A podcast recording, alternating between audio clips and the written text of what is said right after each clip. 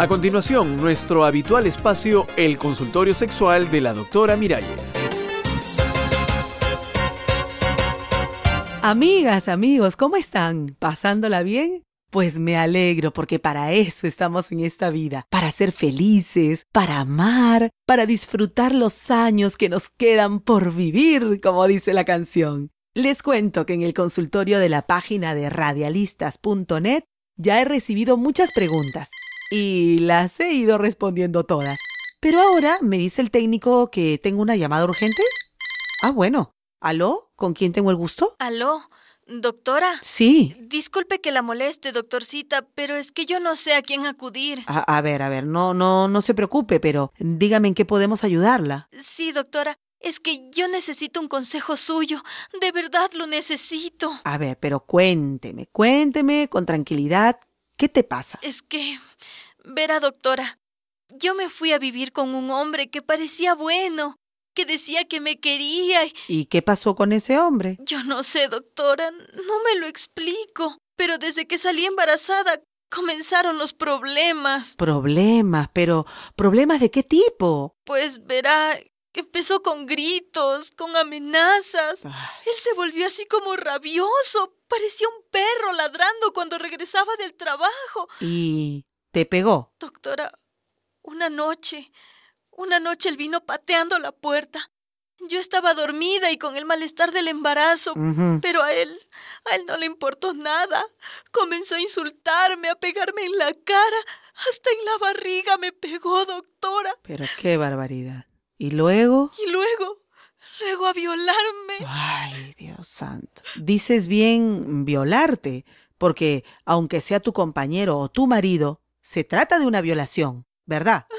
Por la mañana, doctora, antes de irse al trabajo, me vio la cara toda hinchada así y me pregunta, ¿y qué vas a decir cuando te vean los vecinos? Ay, Di que te caíste en la bañera. pero, pero qué cínico. Y así lo hice yo, doctora. Me crucé con mi hermana en la calle No. y, y ella me preguntó. Me caí en la bañera, le dije. ¿Y ella te creyó el cuento? No, doctora, ella no se lo tragó. Claro. Y yo, yo llorando. Y ella me dice, denúncialo, ese canalla tiene que pagarlas. Pero claro, ¿y, y entonces? Nada, doctora, Ay, y nada, no hiciste nada. nada, no hice nada porque yo estaba así, no sé, como ciega. Le dije a mi hermana que fue un momento malo que él tuvo, pero que ya me pidió perdón, que, que no lo va a volver a hacer. Es decir, te hizo lo que te hizo y tú lo perdonaste. Sí, doctora, pero esa solo fue la primera. Ay, No sé, como que le cogió gusto a pegarme. me imagino. pegaba, se subía encima de mí, me hacía todo lo que quería y después cuando terminaba me tiraba de la cama.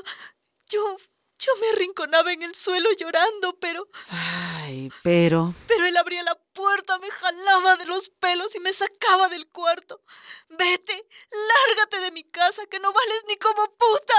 Ay, qué terrible. Me disculpa la palabra, doctor, pero así decía. Ay, no, no, yo la palabra te la disculpo, pero lo que no te disculpo es que no hayas ido todavía a denunciar lo que estás esperando. Yo era tan idiota, doctora, que pensaba, si yo no hubiera hecho esto, si yo no lo hubiera molestado, yo, yo me sentía tan culpable. Yo, yo, doctora, sin haber hecho nada.